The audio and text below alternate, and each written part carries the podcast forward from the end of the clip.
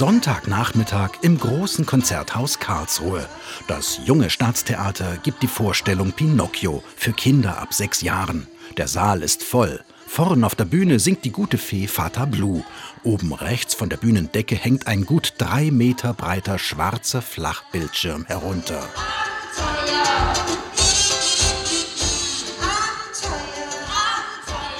Vater Blue singt von Pinocchios Abenteuer.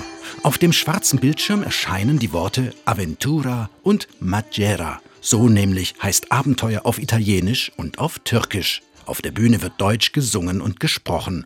Und das Display kann Übersetzungen anzeigen, immer zwei verschiedene Sprachen. Diese Übertitel sind ein neues Angebot, sagt Nele Tippelmann, Regisseurin von Pinocchio und Leiterin des Jungen Staatstheaters Karlsruhe. Wir haben als Übertitelangebot die Sprachen Arabisch, Englisch, Italienisch. Das ist natürlich bei Pinocchio auch naheliegend, weil es ein italienisches Stück ist im Ursprung.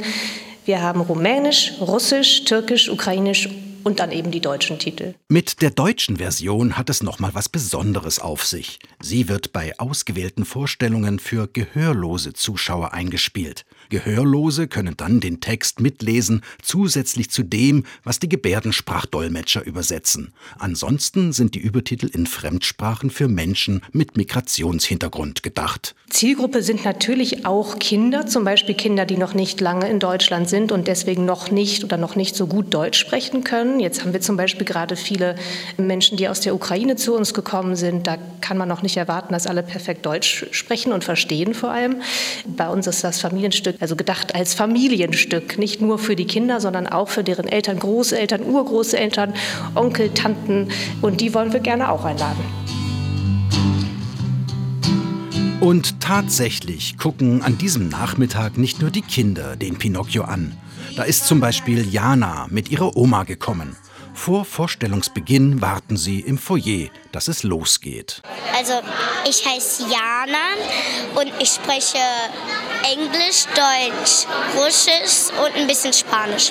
Weil die Oma Russlanddeutsche ist, hat Mehrsprachigkeit in der Familie eine lange Tradition. Der Pinocchio heißt im Russischen gar nicht Pinocchio, weiß die Oma. Russisch heißt Buratina. Buratina. Und dass Buratina eine lange Nase hat, kann Enkelin Jana mühelos übersetzen. Ähm, Buratina длинный нос. Und auch auf Englisch ist der Satz für Jana kein Problem. Pinocchio has a long nose. So fit wie Jana, ihr Bruder und ihre Oma sprachlich drauf sind, brauchen sie bei einer Theateraufführung natürlich keine fremdsprachigen Übertitel. Und sie sind auch nicht wegen der Übertitel in die Vorstellung gekommen. Sie wussten von dem Angebot gar nichts, so wie die meisten anderen Besucher an diesem Nachmittag auch. Aber sei's drum, die Übertitelbildschirme stören ja auch nicht weiter. Welche zwei Fremdsprachen an welchen Vorstellungsterminen angezeigt werden, können die Besucher jeweils vorab im Internet einsehen. Wie viele Leute dann tatsächlich wegen der Übertitel kommen, weiß Nele Tippelmann nicht. Es gibt keine Besucherbefragung dazu. Anders sieht es bei den Schulvorstellungen aus. Für die Schulen ist das Schöne, dass wir quasi auf Knopfdruck entscheiden können, welche Sprachen wir ausgeben. Also bei den Schulvorstellungen haben wir das nicht festgelegt. Da können Schulen im Vorfeld sagen, Mensch, in unserer Klasse sind viele Kinder, die sprechen Ukrainisch oder Russisch oder Arabisch. Könnt ihr bitte an dem Tag diese Sprache rausgeben und dann können wir das möglich machen. Ja.